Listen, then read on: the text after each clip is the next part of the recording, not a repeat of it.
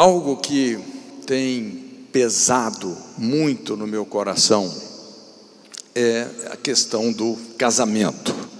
Eu, eu sempre procuro discernir quais são as, as principais brechas, lacunas da nossa geração, e essa tem sido uma delas. E isso então pesa realmente muito no meu espírito. Por isso eu fico extremamente feliz em estar numa reunião como essa, não é? Mas uma das maiores mentiras, uma das mentiras mais malignas que nós temos visto aí nesses dias, se fundamenta no conceito de família sem o casamento. E de certa forma, todo mundo quer uma família, as pessoas querem uma família. Hoje se fala muito, inclusive, nesse conceito de diversidade, né? E honestamente, no mau sentido do termo, né? A família é, diversa, não é? é? baseado aí na, não na ideologia do sexo, mas do gênero, os gêneros já são mais de 150 gêneros, não é? Mas essa é uma, é uma mentira extremamente maligna, que se fundamenta no conceito de família sem o casamento. Quando nós tiramos o casamento da família, nós então estamos tirando essas virtudes que, quando exercitadas, nos fazem participantes da natureza divina. Quando você tira o conceito de casamento da família, você está tirando o exercício da lealdade, da fidelidade, do respeito, da confiança, do altruísmo, da aliança, que são exatamente essas virtudes que, quando exercitadas no matrimônio, nos fazem participantes da natureza divina. É importante também entendermos que o, o reino de Deus, o reino de Deus caminha para uma plenitude, que é o casamento. Apesar hoje da gente ver toda uma luta contra o casamento, uma banalização do casamento, todavia o reino de Deus caminha para essa plenitude. Nós sabemos que o reino de Deus há de culminar na volta de Jesus, não é isso? O que é a volta de Jesus? As bodas do Cordeiro. É um casamento. É um casamento. Como é que eu posso saber, de uma maneira bem prática, se eu estou ou não pronto para a volta de Jesus? Como é que eu posso saber? Pelo meu casamento. Puxa vida, se eu não posso ser fiel à minha esposa, leal aos meus filhos, como é que eu vou estar nas bodas com o cordeiro? É por isso que o profeta diz: quem suportará o dia da sua vinda? Quem subsistirá quando ele aparecer? Porque ele será como o fogo do ourives, como a potácia dos lavandeiros. E nós vamos ver que realmente é impressionante como o casamento nos purifica, nos amadurece e nos prepara realmente para tirar de nós o que há de melhor. Então eu gostaria de compartilhar com você uma mensagem simples, muito prática, vou tentar ser bem objetivo. Eu chamo as quatro leis que determinam um casamento bem-sucedido.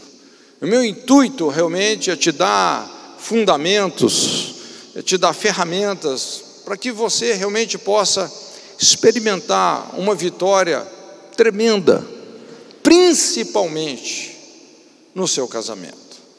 O nosso casamento é responsável pela proteção dos nossos filhos sobre diversos aspectos, o aspecto da sexualidade, da afetividade, da capacidade também de viver em equipe.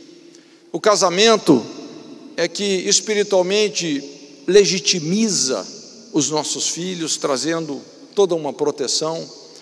Então, se tem realmente algo fundamental para o sucesso de uma sociedade, é o casamento. Talvez é a principal instituição que tem poder para civilizar um povo. Civilidade tem a ver com a maneira como nós conceituamos o matrimônio. É interessante que quando Deus ordenou ao homem, não é? E eu digo a raça humana, crescei, multiplicai-vos, enchei a terra. Obviamente, então Deus estabeleceu um protocolo para isso, porque crescimento não pode ser de qualquer forma. Crescimento é uma espada de dois gumes, pode ser uma grande bênção, mas pode ser também um desastre. Então, o protocolo que Deus estabeleceu para o crescimento da sociedade foi esse, com essas palavras, Gênesis 2, versículos 24 e 25. Quando a Bíblia fala assim: Deixará, pois, o homem, seu pai e sua mãe, unir-se-á à sua mulher, serão os dois uma só carne. Versículo 25: O homem e a mulher, ambos estavam nus e não se envergonhavam. Então eu gostaria desse texto, eu quero tirar aqui quatro leis que estão implícitas nessas palavras, quatro leis que, quando incorporadas ao nosso estilo de vida, revoluciona o nosso casamento, a nossa família. A primeira lei vem aí pelo primeiro verbo, quando a Bíblia diz assim: Deixará, pois, o homem seu pai e sua mãe. É algo interessante porque, na perspectiva divina, o casamento não começa com o verbo unir, mas começa com o verbo deixar antes do casamento ser uma união, ele precisa de ser uma separação. Então, aqui, o princípio que realmente salta disso, eu chamo o princípio da emancipação. Emancipação. Eu acho que todos nós entendemos o que é uma emancipação. Princípio da emancipação. Deixará pois, o homem, seu pai e sua mãe. Deixar é a lei da emancipação.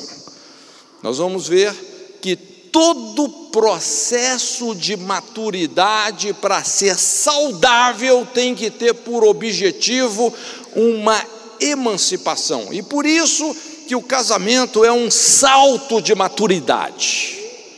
É quando você então deixa, deixa, você sai da dependência dos seus pais, financeiramente falando, emocionalmente falando, espiritualmente falando, você não pode mais depender deles. Obviamente que se eles quiserem nos ajudar, maravilha, bem-vinda ajuda, não é verdade? Né? Nossos pais são os principais canais de bênção nas nossas vidas, mas depender, quando você casa, depender você não pode mais. Se ajuda vier, veio. Se não vier, não veio. Nossa dependência agora está apenas no Senhor. Então, é a lei da emancipação. O que determina o sucesso de um pai em relação à criação dos filhos, o que determina o sucesso do líder em relação à formação de discípulos, não é quantos filhos ou discípulos você superprotege, mas é quantos você já emancipou para o propósito de Deus. Emancipação. Veja bem que essa é uma ordenança divina, ele fala: deixará. Eu, eu, eu penso que essas coisas não acontecem aqui, mas em muitos lugares acontecem, não é? A pessoa casa e vai morar com o sogro e a sogra, vai morar com o pai e mãe, não é? Obviamente vai acabar acontecendo um incesto emocional, porque se você mora com pai, mãe, sogros e sogra, se você depende financeiramente, emocionalmente, eles vão interferir no seu casamento, na criação dos seus filhos, e no final, a culpa é da sogra. Coitada da sogra, sempre sobra para ela. Mas essa lei da emancipação, gente, é poderosa, porque nós não temos que criar os nossos filhos para nós, e quanto mais você tenta paternalizar e controlar os seus filhos, mais o relacionamento adoece, mais você vai perdê-los. Deixa eu te explicar como é que Jesus, esse princípio através do processo do discipulado, ok? Quando você pega o Evangelho de Mateus, nós podemos dividir o Evangelho de Mateus em três grandes comissionamentos: o vinde a mim, o vinde após mim e o ide. O vinde a mim, muito conhecido, está lá em Mateus 11, 28, vinde a mim todos vós que estáis cansados, sobrecarregados, eu vos aliviarei, aprendei de mim, porque sou manso e humilde de coração e encontrareis descanso para as vossas almas, o meu jugo é leve o meu fardo é suave. Esse é o primeiro nível da maturidade. Esse é o primeiro nível da maturidade. O vinde a mim. Como é que você sabe que uma pessoa está amadurecendo? Quando ela começa a aprender a lidar com os excessos emocionais. Você aprende a entregar sobrecarga para Deus. Isso pode parecer ser um apelo fácil, mas não é, porque sobrecarga vicia. É comum a gente ver pais querendo carregar filhos adultos nas costas, pastores querendo carregar igreja nas costas, não é verdade? Sobrecarga. Então nós somos de entregar, encontrar esse lugar de descanso, isso demanda uma disciplina, lidar com os excessos emocionais. Existe um lugar em Deus, um lugar de descanso. O salmista fala: aquele que habita no esconderijo do Altíssimo, a sombra do Senhor, Deus onipotente, descansará. Esse lugar existe. Se você ainda daquela pessoa sobrecarregada emocionalmente, que vive de estresse em estresse, de colapso emocional em colapso emocional, de colapso nervoso em colapso nervoso, de ansiedade em ansiedade, sinto muito dizer, mas você está no jardim de infância, você não cresceu. Você não cresceu. Tem que encontrar esse lugar de descanso. Existe um lugar nas guerras. Davi encontrou esse lugar. Mil cairão ao teu lado, dez mil à tua direita, mas tem um lugar que você não é abalado. E Jesus disse: Eu sou esse lugar. Eu sou o sabá. O sábado não é um dia, é uma pessoa, é um estilo de vida lançando sobre ele toda a vossa ansiedade, porque ele tem cuidado de vós. Esse é o primeiro, a primeira plataforma da maturidade. A segunda, Mateus capítulo 16, o vinde após mim. Então Jesus ele tira a sobrecarga, mas ele fala assim: aquele que quiser vir após mim, negue-se a si mesmo, tome sobre si a sua cruz diariamente e siga-me. O vinde após mim é você combinar renúncia com voluntariedade. É você saber ouvir o não, saber ouvir o espera. Uma criança sabe ouvir o não, gente. A criança não sabe ouvir o não. Você fala não com ela, ela vai fazer pirraça, vai estribujar no chão, não é? Por quê? Porque ela é criança, ela não tem os seus sentidos exercitados para saber que aquilo não é apropriado e pode fazer mais mal do que bem. Mas quando você aprende a negar a si mesmo, colocar limites para os seus desejos, colocar limites para os seus relacionamentos, para os seus sentimentos, quando você aprende a ouvir o não, isso é maturidade. Isso é maturidade. Vinde a mim, vinde após mim. E Jesus não falou, fique, ele falou o que? Ide. Emancipação. Não é o fique, é o ide a emancipação. É quando nós ajudamos as pessoas a andarem com as próprias pernas, assumir as suas responsabilidades. Não confunda paternidade com paternalismo. Paternalismo é um adoecimento da, da paternidade. Quando você começa a superproteger os seus filhos, você vai impedir que eles amadureçam. Você vai sabotar o processo de maturidade na vida deles. Então, essa é a primeira lei que realmente determina um casamento bem-sucedido: é deixará.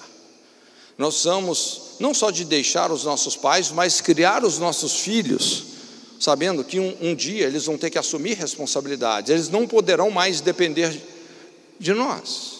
Hoje a gente tem muito essa síndrome dos adultos infantilizados, dos bebês emocionais de 90 quilos, dos crescidos que não cresceram, 40 anos dependendo de pai e mãe. Então, nós, honestamente, nós precisamos realmente de lidar com essas questões, não é? Então, emancipação. Cria, cria o seu filho. Desenvolve no seu casamento uma cultura assim de emancipar, de responsabilizar, não é? De não impedir que os filhos realmente lidem com responsabilidades, com aquela parte difícil onde eles têm que assumir as consequências das escolhas que eles estão fazendo. Assim eles vão crescer. A segunda lei que determina um casamento bem-sucedido vem pelo segundo verbo. Fala assim: deixará, pois, o homem, seu pai e sua mãe, aí vem, unir-se-á a sua mulher. Unir-se-á. Eu gosto muito desse verbo. É, assim, eu, eu, eu tenho também uma queda por etimologia. Etimologia é você estudar o sentido original da palavra. E esse verbo unir, ele tem um sentido no original, no hebraico, muito interessante. Significa você, é, é aquilo que você alcança com muito esforço, ou você persistir em algo, perseverar em algo até alcançar, unir-se-á.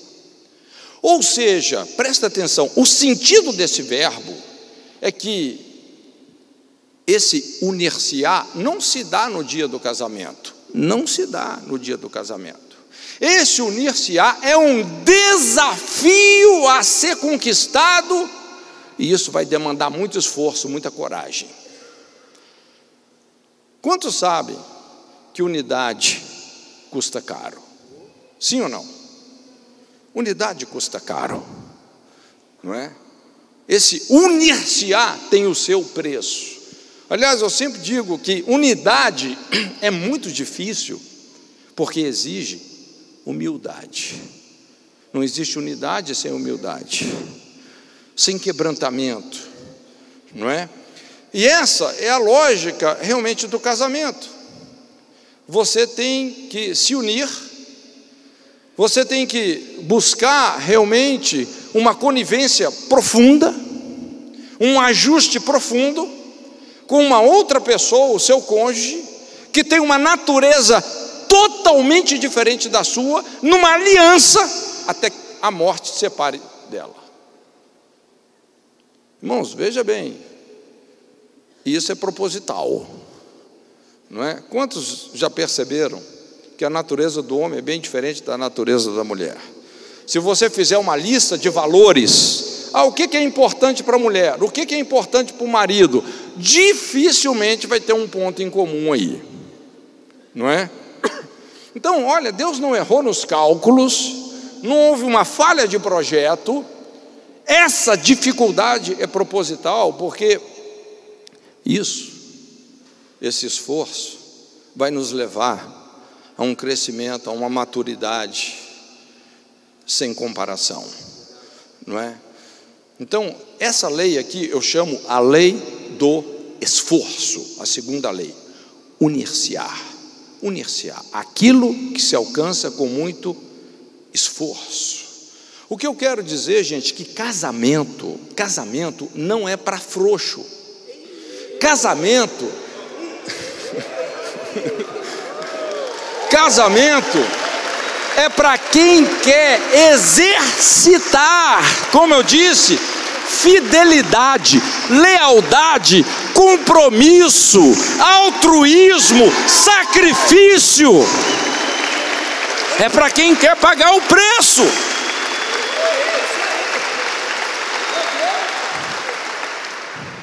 É a lei do esforço. E você pode observar que o maior desafio não está no outro. O maior desafio não está no outro, o maior desafio está em nós mesmos. Porque para você ter uma vida reconciliada com o seu cônjuge, você vai ter que se resolver, você vai ter que enfrentar os seus traumas, você vai ter que lidar com as suas feridas Você vai ter que olhar para dentro de você mesmo, porque o problema não está no outro. Aliás, deixa eu te dar o segredo de um casamento que funciona. Sabe qual que é o maior segredo?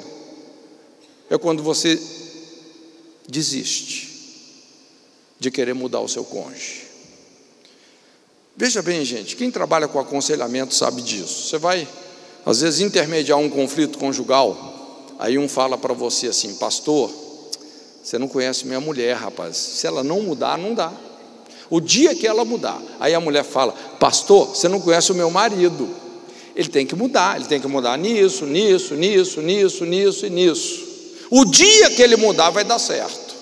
E com isso, ele só diverge. Sabe o que, que faz um casamento dar certo? É quando você fala assim: mesmo que o meu cônjuge não mude, eu vou amá-lo, eu vou honrá-lo, mesmo que ele não mude, mesmo que ele continue assim, eu vou mudar.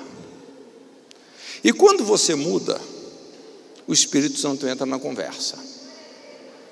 Quando o milagre começa em você, aí o, o milagre que Deus fez em você vai ativar algo na vida do seu cônjuge. E as coisas realmente passam a funcionar. Quando eu falo lei do esforço, é um esforço para mudarmos a nós mesmos. O maior inimigo, muitas vezes, está dentro de nós mesmos. É, o ano passado, ou retrasado, teve muito essa toda essa coisa da reforma, né? E, inclusive, até encontramos com o Carlito lá na, na, na Alemanha e tal. E eu estudei algumas coisas sobre a reforma. Quer dizer, é muito rico, é muita coisa que aconteceu, principalmente a reforma de Lutero, porque foram 95 teses, muita coisa errada na igreja, muita coisa distorcida, não é? E realmente Lutero, ele estava vivendo numa das épocas de maior escuridão espiritual. Se você já estudou a história da igreja, você aprendeu isso sobre os mil anos de trevas, mais ou menos do ano 500 ao ano 1500 depois de Cristo, onde a igreja foi sendo roubada das suas verdades, valores, princípios, discernimentos, a tal ponto que praticamente não sobrou nada. Inclusive, uma, um dos pontos ali que Lutero estava realmente questionando era a própria salvação, como a salvação se dá. Veja bem, os princípios mais rudimentares da fé, nem isso mais eles tinham. Como é que as pessoas estavam sendo salvas naquela época? Pagando indulgência. E Lutero, um homem da Bíblia, não é? E realmente não existe reavivamento sem um reabibliamento. Então, lendo lá Romanos, Abacuque, o justo viverá pela fé, ele teve esse discernimento claro. Nós não somos salvos pagando uma indulgência, mas somos salvos quando exercitamos a nossa fé no sacrifício de Jesus. Isso foi uma grande revolução, mexeu na economia da sociedade, mas o ponto que realmente da reforma de Lutero que mais me impactou dentro do que eu estudei foi a reforma que ele fez na área da sexualidade do casamento. Porque veja bem, desde o século III, quando a igreja foi se misturando com o Estado, começou uma cultura dos monastérios, não é? As pessoas querendo se afastar da sociedade com o pretexto de, se, eh, de não se contaminarem. Então começou uma cultura de santidade baseada no isolamento. Para você ser santo, você tem que se isolar. Bom, isso não bateu muito com o estilo de vida de Jesus. Lógico que Jesus tinha os seus momentos a sós com o Pai, mas ele frequentava os lugares mais tenebrosos da sociedade, porque a luz brilha nas trevas, não é isso?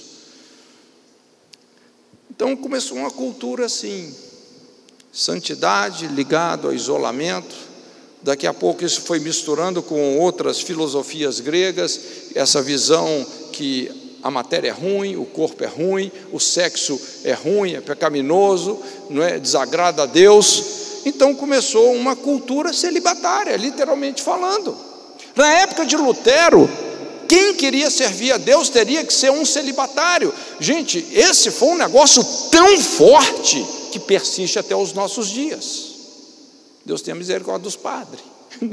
e a gente sabe, gente, hoje é fácil olhar para trás e enxergar o que, que a cultura celibatária produziu: imoralidade, perversão, religiosidade, maldade, abuso, só produziu coisa ruim. Aliás, eu fico com essa coisa toda aí da Igreja Católica enfrentando tanto processo. É? Eu fico pensando, puxa vida, por que, que eles finalmente não jogam por terra essa tragédia da cultura celibatária? Sabe o que, aconteceu com Lutero? Naquela época, você vê como que Lutero era um cara com a cabeça lá na frente. Lutero, estudando a Bíblia, ele percebeu isso. Principalmente lendo aí Gênesis capítulo 2. Ele descobriu ali que, na verdade, não eram os monastérios, os monastérios estavam fracassando em produzir caráter nos seus sacerdotes. Ele começou a entender a verdadeira escola do caráter é o casamento. É o casamento. Quando Deus fala, Deus falou na criação, ao longo de cada dia, e viu Deus que era bom, viu Deus que era bom, viu Deus que era bom, quando criou o homem, viu Deus que era muito bom, e de repente, disse Deus: não é bom. O que, que não é bom? Que o homem estivesse só. Falei negócio de solidão, de abstinência, esse negócio está errado. O casamento é a escola do caráter. Inclusive, ele se casou, começou a discipular as pessoas a partir da sua família. Quando ele era confrontado, sabe o que, que Lutero respondia? Ele falava assim: um ano de casamento me santificou mais do que dez anos de monastério. Um ano de casamento me santificou mais que dez anos de monastério. Rapaz, quando você casa, Deus quebra o vaso. Quando vem os filhos, Deus pisa nos cacos. Não sobra mais nada. Entendeu? Tem alguém aqui que criou três, quatro filhos? Rapaz, as portas do céu estão abertas para você. Não é à toa que a Bíblia fala que a mulher é salva se casando, concebendo, criando filhos. Gente, porque isso é uma escola poderosíssima. Uma mulher que criou três, quatro filhos, eu vou te falar, é uma santa. Até um nível de santidade que pouca gente alcança. Isso é a lei do esforço, onde Deus realmente vai desmontando as nossas estruturas de egoísmo de dentro para fora a lei do esforço. A terceira lei que determina um casamento bem-sucedido é a lei de pertencer. Vem pelo terceiro verbo: deixará o homem, seu pai e sua mãe, unir-se-á sua mulher e fala o quê? E serão uma só carne, serão pertencer. Um pertence ao outro, serão. E veja bem que esse verbo, ele está associado com questões físicas. O verbo unir estava associado com um objetivo, uma unidade, uma cumplicidade a ser conquistada ao longo do casamento. Tem gente que está casado há 20 anos e ainda não se uniu. Aliás, se desuniu. Agora aqui fala serão. Isso aqui acontece quando você, no dia do casamento. Serão uma só carne. Está falando de questões físicas, materiais. Quando você casa, não é? Então vai ter que haver um compartilhamento mútuo de tudo. Todas as coisas físicas. Nada mais vai ser só seu. Tudo agora é seu e também pertence ao seu cônjuge. É importante você entender que a natureza de Deus é plural. Quantos entendem isso? Que o pronome que a Bíblia usa para Deus não é um pronome singular, mas é um pronome plural. Elohim, deuses. não é? A gente entende isso como a Trindade, Pai, Filho e Espírito Santo, não é? O que eu quero dizer é que quando você se casa, você começa a ter uma revelação muito mais profunda da natureza de Deus, que é uma natureza doadora, que compartilha, que não é egoísta, muito pelo contrário. Aliança, esse princípio da aliança. Então, quando nós casamos, nada mais vai ser só meu. Tudo tem que ser compartilhado. Gente, isso é uma paulada nas nossas estruturas de egoísmo, sim ou não? Isso é uma paulada nas nossas estruturas de independência. Costumo dizer, o casamento é o grito de interdependência e morte não é? Você vai ter que morrer para muita coisa, porque nada. O que que, o que que antes você tinha que era só seu? O que que era só seu? Por exemplo, sua escova de dente. Ah, pastor, não, minha escova de dente é só minha. O dia que a escova de dente do seu cônjuge está meio ruim, é, vai com a sua mesmo. Você nem está sabendo, rapaz. Né? cartão de crédito, né? Quando fala em cartão de crédito, rapaz, dá confusão, né? Por isso que a Bíblia fala: a mulher sábia edifica a sua casa. Uma vez eu fazendo um curso, é, um tempo atrás, no Hagai, lá em Maui, no Havaí, o professor falou assim: olha, os três pontos fracos do homem. No inglês eles falam os três Gs: Gold, Girls e Glory, que é dinheiro, fama e mulher.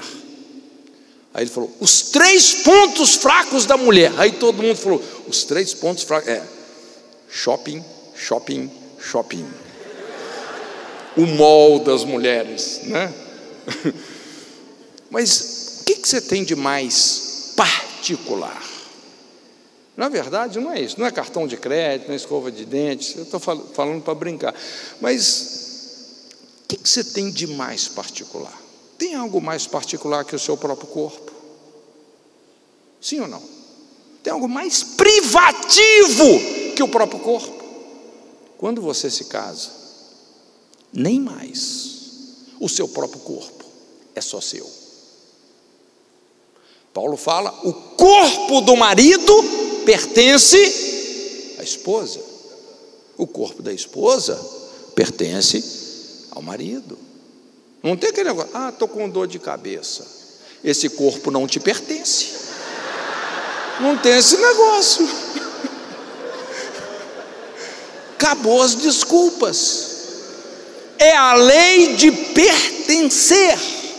Serão uma só carne. Então, isso, gente, fala de um compartilhamento mútuo de todas as coisas fala de uma integridade. O que é integridade? Integridade é uma entrega absoluta sem reservas. Porque quando você começa a estabelecer reservas no casamento, não é? Reservas. Por exemplo, se eu chego para minha esposa e falo assim, Pantera, você não pode mais olhar meu celular. Veja bem, não é que ela fica querendo olhar o meu celular, mas se ela quiser olhar, pode olhar, não tem problema nenhum ela olhar meu celular. Mas se eu falo que ela não pode, o que, que eu estou gerando? Curiosidade, que mais? Desconfiança. Eu estou dando um exemplo bobo. Mas muitas vezes, não é bobo não. boa, boa é essa. Né? Você consegue ter intimidade com uma pessoa que você não confia? Olha, você pode ter qualquer coisa, intimidade não. Você consegue confiar numa pessoa que não está sendo íntegra? Que ela está colocando reservas? Inclusive, você percebe que ela está mascarando as situações para não dizer mentindo. A pessoa te dá uma rasteira aqui, um cheque sem fundo ali. Cara, veja bem, confiança não é uma coisa que cai de paraquedas num relacionamento. Inclusive, confiança é um discernimento. É mais do que um sentimento, é um discernimento. Então não é uma coisa, mesmo quando você tenta, não, eu vou acreditar, eu, você não consegue. Porque se a pessoa está te enganando, se ela não está sendo íntegra, aquilo não, a confiança não funciona. Integridade gera confiança. Confiança gera intimidade. Intimidade gera frutificação. Isso no nosso relacionamento com Deus é a mesma coisa. O que gera fruto não é as suas regras evangélicas, o que gera fruto é a sua intimidade com Deus, que vem de uma confiança e que vem de uma entrega. Olha só como Jesus explicou isso. João 17:10. Oração sacerdotal. Jesus olhando dentro dos olhos do Pai, e ele falou: Pai, todas as minhas coisas são tuas, e as tuas coisas são minhas, e nisto eu sou glorificado. Tem uma sequência inteligente aqui. E sempre começa com integridade. Integridade o que? Entrega. O que, que Jesus disse? Todas as minhas coisas são tuas.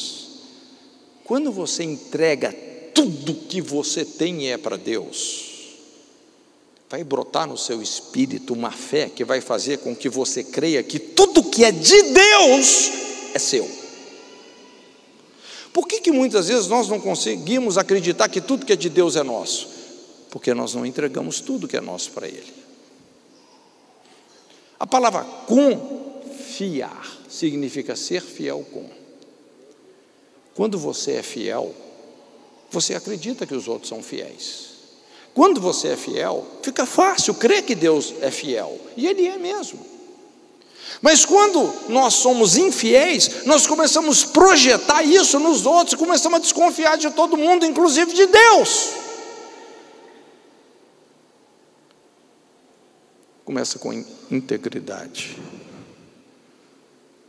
Você precisa de entregar tudo que você é, tudo que você tem para o seu cônjuge. Também para Deus. Isso vai gerar um enchimento de caráter. É o que Jesus disse: nisso eu sou glorificado. A glória, a soma dos atributos de Deus. Um enchimento de caráter. Essa é a lei de pertencer serão uma só carne. Quando no casamento um começa a falar, isso é meu, isso é meu, isso é meu, isso é meu, rapaz, daqui a pouco já estão dormindo em cama separada, quarto separado, acabou tudo. Serão um compartilhamento mútuo. E a quarta lei, versículo 25: ambos estavam nus e não se envergonhavam. Então, essa eu chamo a lei da nudez. Estavam nus, despidos, e não tinham do que se envergonhar. Normalmente, quando a gente pensa, alguém pensa em se despir, não é só fisicamente, mas se despir emocionalmente, se despir psicologicamente, não é? Olha, não é fácil lidar com as vergonhas, não. Não é um negócio muito simples. Então, essa lei fala sobre uma transparência que precisa de ser cultivada no casamento, inclusive com coisas até difíceis e às vezes até traumáticas. Porque só tem uma maneira, gente, da gente prevalecer num relacionamento, é fundamentando esse relacionamento na verdade na verdade. Todo relacionamento que está fundamentado em alguma mentira, dissimulação, engano, intenções corrompidas, gente, não vai funcionar. Não vai funcionar. Inclusive, mais cedo ou mais tarde, esse negócio vai explodir das piores maneiras possíveis. Ninguém, absolutamente ninguém, ganha uma guerra contra a verdade. Se você for guerrear contra a verdade, já vou te dizer, você vai perder feio. Jesus disse: essa é uma lei que não será quebrada. O que foi feito às escondidas será pregoado dos telhados. Então aqui fala sobre a lei da nudez. Não esconder, não esconder culpas, não esconder vergonhas, não esconder traumas, não esconder pecados, não esconder. Porque quando você começa a esconder essas coisas, da mesma forma, você vai destruir a intimidade. Você vai destruir a intimidade. Algo vai acontecer e essa intimidade simplesmente vai acabar. Porque as coisas não estão resolvidas. Às vezes é difícil a gente enfrentar essas questões, mas nós temos que lidar com as mordaças morais, os votos secretos. A gente que lida com aconselhamento, a gente vê, tem pessoas que passaram por situações ou cometeram coisas que elas falam assim: olha, ninguém nunca vai saber disso. Eu juro para mim mesmo que ninguém nunca vai saber disso. Então lá atrás tem uma arma dormente. Não sei se você entende a diferença de uma arma latente e uma arma dormente. Uma arma dormente seria uma mina enterrada num solo, por exemplo. Está lá, está dormindo. Até que um dia alguém pisa e é pedaço de gente voando para todo lado. Aquilo está lá, não está resolvido. E às vezes vai ser detonado num momento estratégico do seu relacionamento, da sua vida familiar. Então, esses votos secretos, gente, tem destruído. Porque, veja bem, a ordem de Deus funciona assim. O habitat de Satanás, dos seus demônios, são as trevas. Jesus descreveu Satanás como príncipe das trevas. Satanás habita nas trevas, na ignorância, na dissimulação, na mentira. Esse é o habitat dele. E se isso está no nosso relacionamento, ele está ali, porque ele é o príncipe das trevas. Funciona assim. Não adianta orar contra trevas, você não ora, você acende a luz. Você fala a verdade. Você enfrenta. Por mais que essa verdade seja difícil para você. Por mais que ela seja traumática, só tem um jeito de lidar com ela. Eles o venceram pelo sangue do Cordeiro, pela palavra do testemunho. A palavra do testemunho é a verdade dita com verdade, mesmo que isso esteja sendo contra você. Mas é assim que a gente prevalece no tribunal de Deus. Não é encobrindo os pecados, é descobrindo os pecados. Aquele que encobre a sua transgressão jamais prosperará. Jamais, jamais prosperará. Você pode estar na igreja, ser batizado, cantar no coral, fazer parte do, do ministério, fazer a campanha da sete cabeçada na cruz. Rapaz, se você encobre o pecado, não prosperará, não adianta. Mas aquele que as confessa e deixa, alcançará misericórdia. Irmãos, não somos nós que quebramos as leis espirituais, elas é que nos quebram. É um negócio curioso, assim, infelizmente, hoje, é, adultério virou algo epidêmico. Eu digo num contexto eclesiástico. A gente atende muita situação assim. Quando acontece um adultério, mesmo que o cônjuge lá nem faça ideia do que aconteceu, é impressionante como algo se quebra. Como algo se quebra. Como o casamento não funciona mais. Quando, como o leito é contaminado, a vida sexual daquele casal é prejudicada, os filhos são prejudicados, a vida financeira é prejudicada, a vida espiritual é prejudicada. É impressionante como algo se parte, algo se quebra.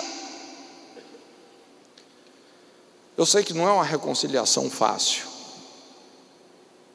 É o tipo de reconciliação que eu chamo assim, cirúrgica, traumática. Cirurgia é trauma. Tem certas confissões, gente, que sangram. Mas a confissão é um princípio, é um princípio cirúrgico, é a ferida do médico, é uma ferida inteligente. É uma ferida proposital, é a ferida que trata da ferida. Porque tem feridas superficiais, mas tem feridas internalizadas. Se você está com quatro, como é que chama esse negócio do coração lá dentro, as válvulas entupidas, rapaz, abriu o peito de uma pessoa. Você pode dizer, não, mas que médico ruim. Está despedaçando o cara no meio. Mas é a ferida que trata da ferida. É traumático. E é impressionante como Deus restaura quando a pessoa tem a coragem para isso. É impressionante. Como Deus sempre, sempre, sempre tem um plano para aqueles que saem do plano. Deus não desiste de nós, não. Um exemplo bíblico disso aí para a gente fechar. A própria história de Davi, todos nós conhecemos. E olha que Davi não era assim um cara, vamos dizer, inconstante. É difícil uma pessoa nas Escrituras que buscava Deus com tanta intensidade e tanta constância, como Davi, geração daqueles que buscam diligentemente a face de Deus. Mas lá na frente, infelizmente, Davi se distraiu. A Bíblia fala nos dias que os reis saem à guerra, Davi ficou no palácio. Em vez de estar no campo de guerra, foi para a varanda. Começou a assistir um filmezinho pornográfico, estrelando Betseba. Né? Desse filmezinho pornográfico, você já sabe onde é que o negócio foi parar, né? E Davi começou muito mal, resolvendo isso. Porque o que, que no início, que, tudo que Davi fez foi tentar encobrir a transgressão. Então a palavra que eu falo, Davi versus Golias e Davi versus Urias. Davi versus Golias, Davi rebentou o Golias, mas Davi versus Urias, ele tomou demais, porque Urias era muito fiel. Ele tirou o cara da guerra para o cara entrar em casa, para aquele filho parecer que era de Urias, mas Urias falou: Não, meus homens estão dormindo ao relento, eu não vou para minha casa. Rapaz, olha, olha esse cara, olha a lealdade desse cara. Tentou embebetar Urias, não deu certo também. Então colocou uma mensagem para ele levar para Joabe. E dessa forma, Joabe colocou ele numa posição na batalha para que ele morresse. Veja bem que plano terrível, maquiavélico de Davi. Quando a gente olha os agravantes desse adultério de Davi, gente, é os piores. É difícil um adultério com tanto agravante. Mas você entender até onde um homem pode chegar na tentativa de encobrir um adultério. Davi chegou a assassinar por isso. Ele chegou a assassinar por isso.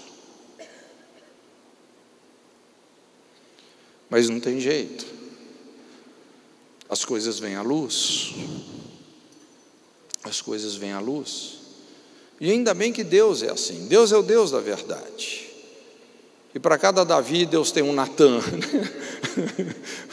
o Natan, aquele cara, aquele profeta cirúrgico. Veja bem, Davi estava magistrando, estava julgando a situação. Ele não percebeu muito bem, mas o Natan tinha agendado uma audiência com ele também. E conta aquela historinha que todos nós conhecemos muito bem, não é? O profeta falou: Olha, rei, o senhor está julgando aí, eu tenho um caso aqui muito sério, porque o cara é muito rico, e o senhor sabe que lidar com rico não é fácil. Esse cara tinha muitas ovelhas e o outro ali, uma ovelhinha só.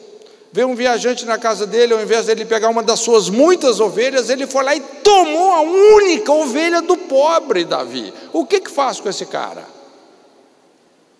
O Davi já estava meio desviadão mesmo. Esse homem é digno de morte. Aí o profeta falou: Pois é, você é esse homem. Você adulterou com Betseba, e para encobrir o seu pecado, você assassinou Urias com a espada dos filhos de Amon. Você é esse homem. E é quando Davi então se humilha. Ele rasga as suas vestes a lei da nudez. Ele fala: chega. Gente, é por isso que Davi era Davi. Publicamente, ele rasga as suas vestes. pequei contra Deus, pequei contra Deus. Diante de toda a corte, diante dos príncipes, dos ministros, de todos. Gente, o adultério de Davi não é que saiu na Gazeta de Jerusalém, saiu na Bíblia. É um consolo, porque pelo menos o nosso não vai sair na Bíblia, porque a Bíblia já está escrita. Né?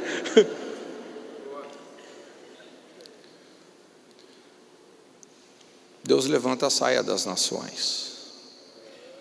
Porque se tem uma coisa que nos destrói de dentro para fora é o pecado encoberto. Davi experimentou isso.